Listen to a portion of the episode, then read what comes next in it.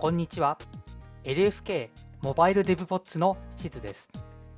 このポッドキャストでは LINE 福岡通称 LFK でのスマートフォン向けクライアント開発の現場で使われている技術の紹介から最新の iOS、Android の開発技術の解説、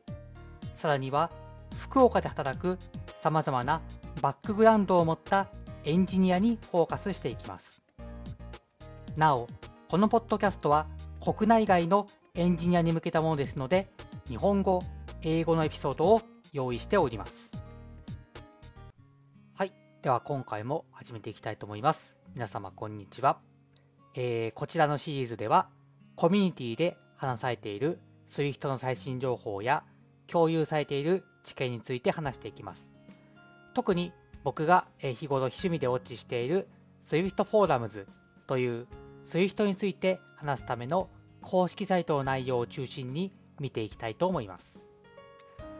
また、話している内容はすべて GitHub に詳細を記載しておりますので、もしご興味があればそちらもご参照ください。今回はアクターのイニシャライザとデイニシャライザの新しい仕組みについて話していきたいと思います。アクターは Swift5.5 で導入されました Swift Concurrency の機能の一つですが、これがあの Swift5.5 の状態ですと、使いづらい部分があったりですとか、あと、まあ、データ競合を起こすリスクがありまして、ここで修正をしたというような話になります。まず今回登場するいくつかの用語について簡単に紹介したいと思います。まずアクターなんですけれども、これは同時並行処理中でもデータ競合を起こさずに内部の可変状態を安全に扱えるようにした参照型です。で、データ競合とは何かと言いますと、複数のスレッドから同じメモリの可変状態に書き込み処理と読み込み処理が同時に行われることによって、まあ、そのタイミング次第で読み取れる値が変わってしまうといったようなことを指します。例えば、バーで宣言された変数を持つクラス型の、えー、データがあるとします。で、このデータのインスタンスの値に複数のセットから書き込みと読み込みを同時に行った場合に、この書き込みのタイミングと読み込みのタイミングによって読み取れる値が違ってしまうということが起きてしまいます。こういうのをデータ競合が起きているというふうに言います。で、このアクターに関しては複数インスタンスを生成することができて、それぞれのインスタンスで内部の状態を確認することができます。もう一個、グローバルアクターというものが存在しまして、これは、えっと、グローバルで1つのインスタンスしか存在しません。で、その、例えば、あの、メインアクター、アットメインアクターっていう属性を見たことがあるかもしれませんが、これがあのグローバルアクターの一つでして、これをあのプロパティとかメソッドにつけると、いわゆるメインセットで全て処理が実行したり、プロパティにアクセスするっていうような風になりまして、グローバルな状態を、えー、グローバルに状態を一つのアクターに保護することができるということで、グローバルアクターというものが存在しています。で、アクターに関連しまして、えもう一つ、センダブルというプロトコルが存在します。で、これはえ同時並行処理の中で使ってもデータ競合データ競合を起こさずに安全であることを示すプロトコルになっています。で、どうやってコンパイラーが保証保証しているのかですとか、まあ、どうやどうやったらそれに準拠できるのかといった条件は、まあ、いくつかあるんですけれども、アクターに関してはあのそもそもデータ競合を防ぐ仕組みになっているので、すべて 1000W プロトコルに準拠しています。あと、今回いくつか使う用語として紹介したいのが、えっと、まず分離っていう言葉が言葉を使います。でこれはあのアクターによってデータ競合から守られているあの他から状態が分離されている状態を指します。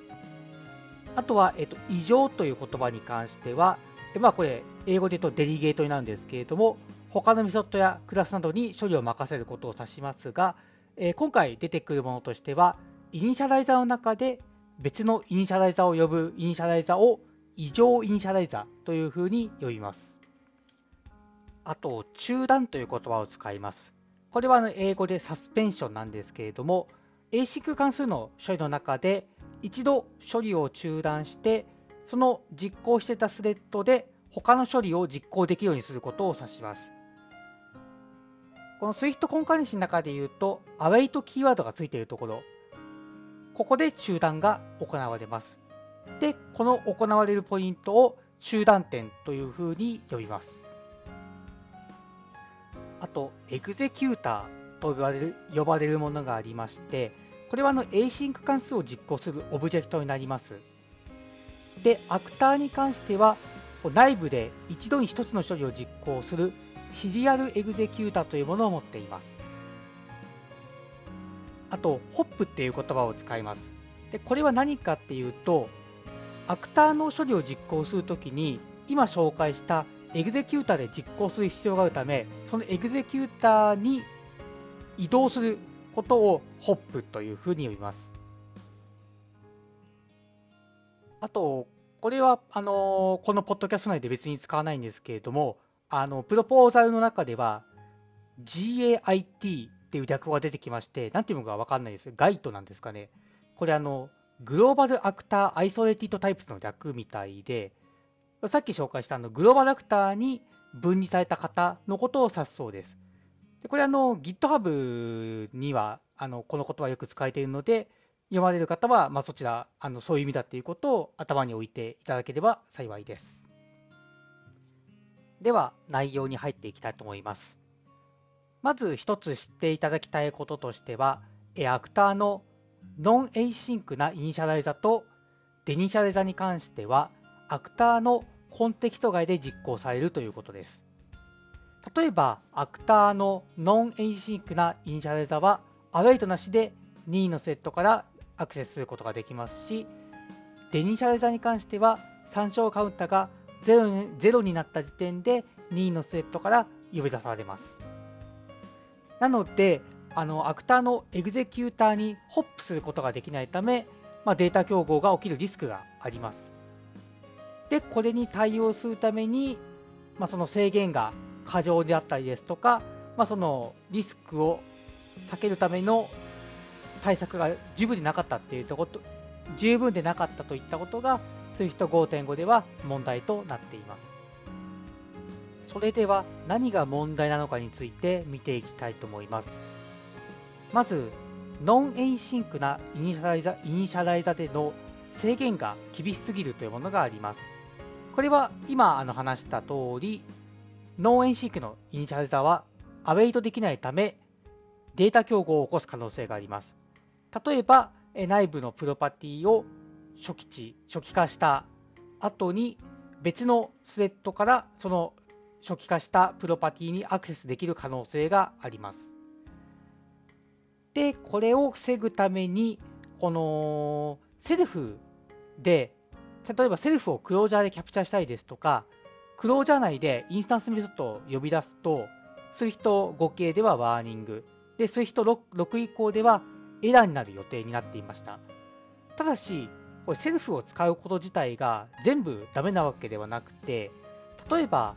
ノンアイソレティッドキーワード、いわゆるアクターに分離されていないメソッドとかを呼び出す分には特に問題ないと思うんですね。ただし、これも全部ダメにしてしまっていたので、ちょっと使いづらいところだ、ことがあったりですとか、まあこれなんで依頼なんだろうなっていうことがわからないっていったことが起きていました。で、今さっきあの用語紹介のところで nonisolated 紹介してないなと思ったんですけれども、この nonisolated キーワードを使うと、アクターに分離されてないということを示すようになりまして、例えばこれをメソッドにつけると、このメソッドの呼び出しには await が必要なくなります。ただし、アクターには分離されていないので、そのメソッド内部でアクターの内部の状態にアクセスするためには await が必要になります。で、今度はデイニシャライザーの問題なんですけれども、さっきのイニシャライザイニシャライザとは逆に、その全く守られていないので、データ競合を起こすっていうリスクがあります。例えば、デイニシャライザの中で、えー、と別のスレッド、例えばタスクとかのインスタンスを作成して、中で、あの self のメソッドを呼び出したりすると、そこと他のデイニシャライザの中での self へのプロパティのアクセスでデータ競合を起こす可能性があります。で、グローバルアクターの場合はもっと複雑になりまして、例えば、@MainActor 属性がついているクラスがあるとして、その中にセンダブルでないクラス型のプロパティを持っているとします。で、このアットメアクターのクラスのインスタンスを2つ作った場合に、片方の、えー、そのクラスのインスタンスのプロパティをもう1つのクラスのインスタンスのプロパティに渡すことで、同じオブジェクト、 non-Sendable なオブジェクトの参照を共有してしまうことができるんですね。これなんでかっていうと、どっちもアットメイアクターで保護されているので、全部同じエグゼキューター上で実行されるとみなされるため、まあ、安全であるというふうになります。ただし、デイニシャライザーの場合に関しては、これはアクターで保護されていないため、仮にデニシャライザーの中で、このノンセンダブルな値にアクセスして、まあ、値を変更したとすると、メインアクター以外で、そのノンセンダブルなプロパティにアクセスする場合と、アットメインアクターからそのプロパティにアクセスすることによって、同じメモリーに対してデータ競合が発生するというような現象が起きます。こちょここちょっと難しいと思うので、もしあのご興味があれば GitHub の方にあの詳細載せておりますので、こちらをご参照ください。また、デニシャライザーの中で、例えばそのタスクを使って別のセットからセルフの何かにアクセスした場合に、参照カウンターが増えることになると思うんですけれども、この場合の挙動っていうのは SWIFT では不定となっていまして、まあ、あの最悪ランダムにクラッシュ発生、ランダムにクラッシュするリスクもあるということで、これもよろしくないというふうになっています。ちなみにこれはあの通常のクラスでも問題となっている点です。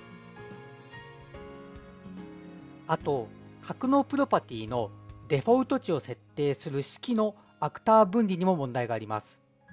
クラスとかストラクトの格納プロパティにグローバルアクターのアノテーションを設定することができますが、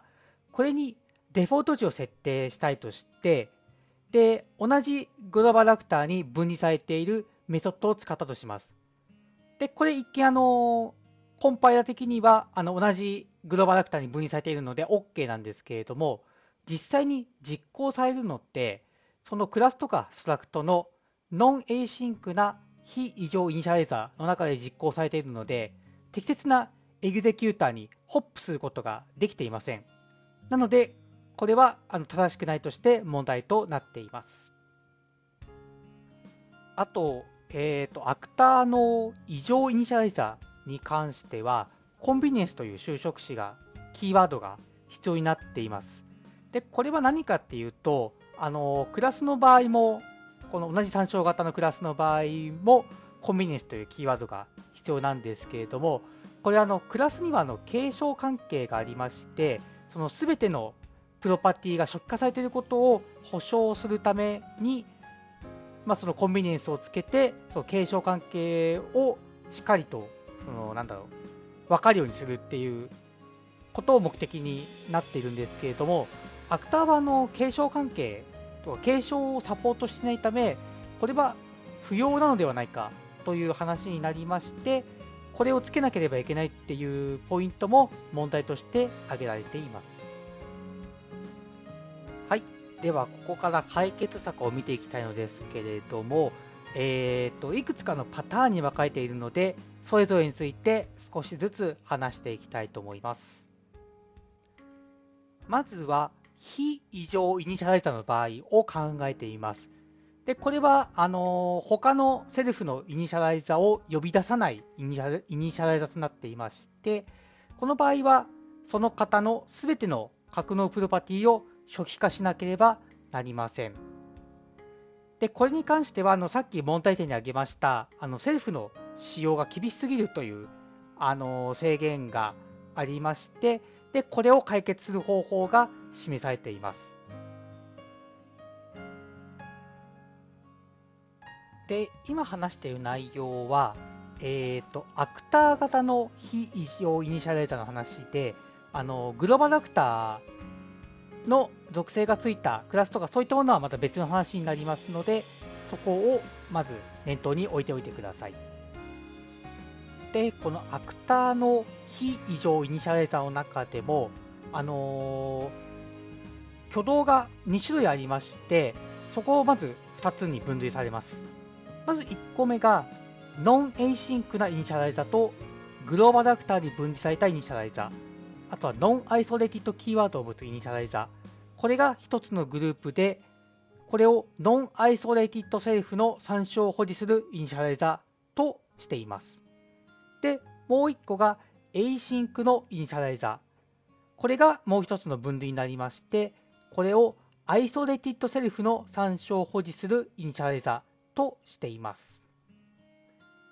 まず、 isolated self の参照を保持するイニシャライザの方を、えー、紹介したのですけれども、これはの async のイニシャライザでして、この場合はあの self が完全に初期化された後に、すぐにアクターのエグゼキューターにホップが行われます。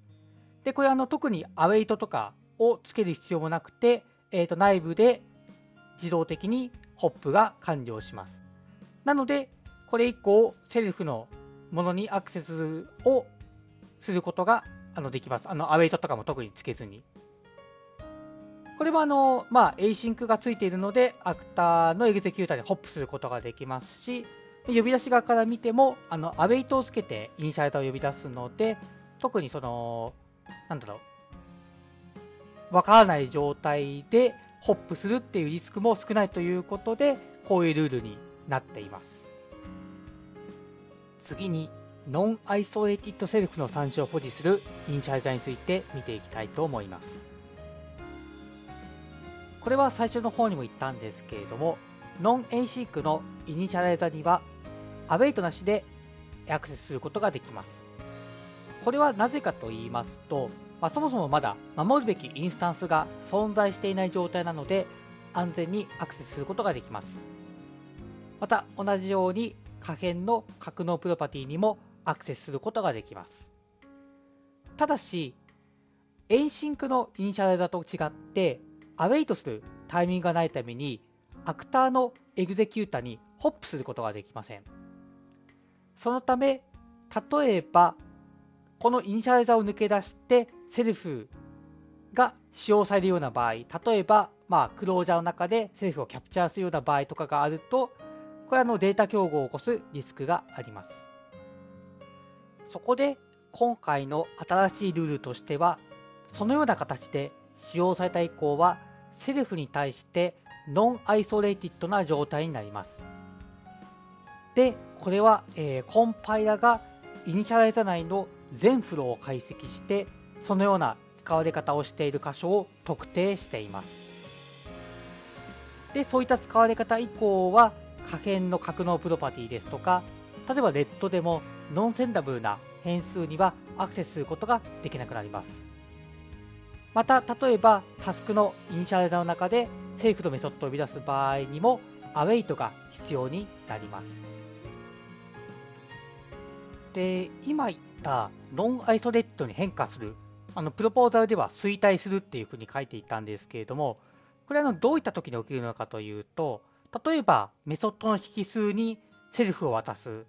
これはあの、まあ、 self のメソッドを呼び出したりですとか、あとはあの self の計算プロパティアクセスしたりですとか、あとはリルセットとかウィルセットをトリガーするっていったことも含まれます。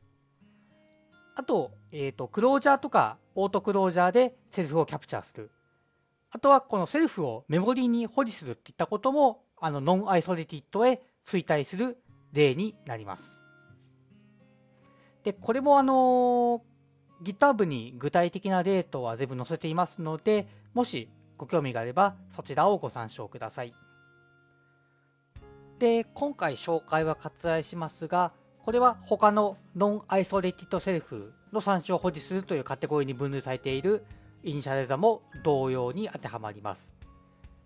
で、これあの、Swift リポジトリのテストコードを見ると、まあ、何ができて何ができないのかっていうのが、あのコメントで書いてあってすごい分かりやすいので、こちら GitHub にリンクを載せておきます。次に、委譲イニシャライザーの場合を見ていきたいと思います。で、これはあの問題点にも上がっていたんですけれども、コンビニエンスキーワードは、え、いらなくなります。で、 nonisolated self を保持する、もしくは isolated self を保持するといったカテゴリー分けは、非委譲イニシャライザと同じような方法で行われます。ただし、委譲イニシャライザの場合は、格納プロパティを初期化しなければいけないということはないので、よりシンプルにルールが適用できて、イニシャライザ全体を通して一貫した分離状態にあります。なので、途中で nonisolated な状態に変化するといったことはなく、 noniso lated self の場合は終始 self に対して nonisolated になります。こちらもあのさっき紹介した Swift リポジトリのテストコードに詳しく書いていますため、もしご興味があればそちらをご参照ください。はい、ここまでは、えー、イニシャライザー内のルールの話をしてきましたが、もう一つ、このアクターのイニシャライザーにどういった値を渡せるかっていう観点で、えー、考える必要があります。具体的に言うと、セン Sendable のプロトコルに準拠した型しか渡せないのかどうかっていったところが、えー、焦点になります。で、まず大前提としましては、アクターの外側からイニシャライザーを呼び出す場合は、 Sendable なものしか渡すことはできません。で、 non-Sendable な値をイニシャライザーに渡したい場合は、そのアクターの中の他のイニシャライザーからその、えーと、 non-Sendable な値を受け取るイニシャライザーは呼び出すことができます。つまり、アクターの外側から non-Sendable な、えー、プロパティを初期化したい場合は、Sendable な値を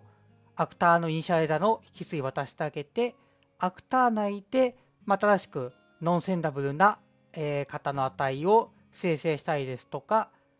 まあ、生成してそれを設定したりですとか、あとは他の non-Sendable な値を受け取るイニシャライザに委譲してあげるっていったことが考えられます。で、この non-Sendable な値は今言ったように委譲イニシャライザに渡すこともできますし、あとはあのメソッド、他のアクターのメソッドに渡したり自由に使うことができます。で、グローバルアクターに分離されている場合なんですけれども、これはあのちょっとルールが違うところがありまして、えー、と逆に同じところとしては、 nonisolated のイニシャライザーの場合は、えー、とアクターの外側と同じになりますので、センダブルでなければ渡せません。違うところとしては、例えば、えー、とグローバルアクターに分離されているメソッドの中から、グローバルアクターに分離されているイニシャライザーを呼び出した場合は、すでに同じグローバルアクターに分離されているので、特にセンダブルでなければならないという縛りはありません。もう一つ、 nonisolated キーワードがついていて、かつ、 async のイニシャライザの場合に、他のグローバルアクターに分離されたイニシャライザに委譲された場合は、 Sendable の値しか渡すことができません。これは、えっと、 async がついているので、ホップされる可能性がありますので、えー、これは Sendable である必要があります。はい。では次に、デイニシャライザと問題の解決策について見ていきたいと思います。で、デイニシャライザの場合は、データ競合を起こす可能性が2つあるというふうに言いました。1つは、タスクのイニシャライザ内で self のメソッドを呼び出すなどをして、他のタスクと self の参照を共有してしまうこともう一つはグローバルアクターなどで executor を共有していることで可変の格納プロパティに複数のスレッドからアクセスできてしまうことがありました。これを解決するためにまず一つはノン async のイニシャルだと同じルールを適用するというのがあります。これはあの self がデイニシャライザーを脱出する形で使用された後は self から nonisolated な状態になります。で、もう一つ、ここが non-async の initializer と違うところなんですけれども、複数のセットからアクセスできる可能性があるために、アクセスできるプロパティを Sendable に限定するというものになります。はい、次に、えクラスとか struct の格納プロパティにglobal actor のアノテーションがついていた際に、デフォルト値を設定する式の actor 分離の問題について話します。えー、これに関してはあの適切にエグゼ適切な executor で実行できないため、これはあの禁止になります。で、SWIFT 合計ではワーニングになりまして、SWIFT6 になり6以降になりますと、これがエラーになります。で実際に、あのー、今、X コード13.3のベータ2から、この、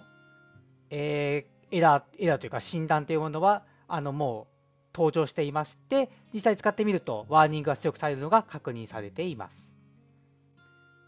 ただし、グローバルや static の格納プロパティに関しては、これはあの適切な executor で式を実行できるため、引き続き利用することができます。で、これに付随してというわけではないんですけれども、ストラクトとかイナムといった値型の格納プロパティに、えグローバルアクターの属性がついていた場合、これはあのー、意味がなくてですね、そもそも値型ってコンカネントに共有することってできないですし、例えば仮にストラクトの中に参照型クラスのプロパティがあったとしても、そのプロパティの中の、例えばメンバーにアクセスする場合は、そのストラクトのあの格納プロパティのグローバルアクターで分離されるわけではなくて、実際にこれ同時並行にアクセスすると、あの競合は発生します。なので、あの実質、そのストラクトとかの値型にグローバル、値型の格納プロパティにグローバルアクターの分離をしても意味がないため、これはあの不要なものとして削除されます。で、こうすることで、こういったメンバーへのアクセスに関しては、アウェイトを使わずにアクセスすることができるようになります。もう1個、えー、グローバルアクターのプロポーザルの中で、アクターはグローバルアクターの格納プロパティを保持できないっていうふうに書いてあるんですけれども、これあの SWIFT5.5 ではあの強制されていなくて、できてしまっているので、これは強制されるべきということで、アクターはグローバルアクターの格納プロパティを保持できなくなります。はい。で、今まで見てきた変更によって、ソースに変更が必要になってくる点があるかと思うんですけれども、今言われていることとしては、例えばの convenience 修飾子がついた actor の initializer に関しては、まあフィックスイットが入ったり、あの値型の格納プロパティの global actor に関しても fix-it が入るんじゃないかというふうに言われています。逆に多分修正が必要なこととしては、 deinitializer の中で Sendable でない値を使っていたりですとか、あとは、えっと、 global actor に分離された initializer の中に、イニシャライザーの引数にノンセンダブルな値を渡していたりですとか、あとはアクターの中でグローバルアクターに分離された格納プロパティを使っていたり、そういったところは変更が必要になってくるんじゃないかなと思っています。こちらも、あの詳しい内容に関しては GitHub の方に載せていますので、もしご興味があればそちらをご覧になってみてください。はい。ということで、今回は actor の initializer と deinitializer の新しいルールについて話していきました。で、結構複雑なんですけれども、やりたいこととしては、あの安全に扱うためのルールを新しく導入したということで、で、まあ、多分 compiler とかであのエラーを丁寧に出してくれるというようなことが考えられるんですけれども、まあ、もしなんか、これなんだろうなと思ったときに、まあ、こういった理由であのこういったルールが適用されているということを理解しておくのが大事なのかなと思って今回取り上げてみました。で、すごい複雑なので、まあ、僕自身も多分、またいろいろ調べ直したりする必要があると思っているんですけれども、もし、あのより詳細を知りたいという方は、GitHub の方の資料も参考にしていただけましたら幸いです。それでは、今回は以上となります。え皆様、ありがとうございました。LINE 福岡では、モバイルエンジニアが様々な話題に対して調査や議論、そして開発現場での使い方などを日々模索しています。次回以降もまた日々の議論から生まれた話題や LFK について紹介していく予定なのでよろしくお願いします。もしエピソードに関するご感想、話してほしいトピックなどありましたら、ハッシュタグ、シャープ、すべて大文字で LFK アンダーバー DEVPODS LFK アンダーバー DEVPODS でツイートいただけると幸いです。また、LINE 福岡ではエンジニアの採用を国内外問わず積極的に行っています。もし興味があれば一度カジュアル面談などで社員との交流ができればと思います。本日はご視聴ありがとうございました。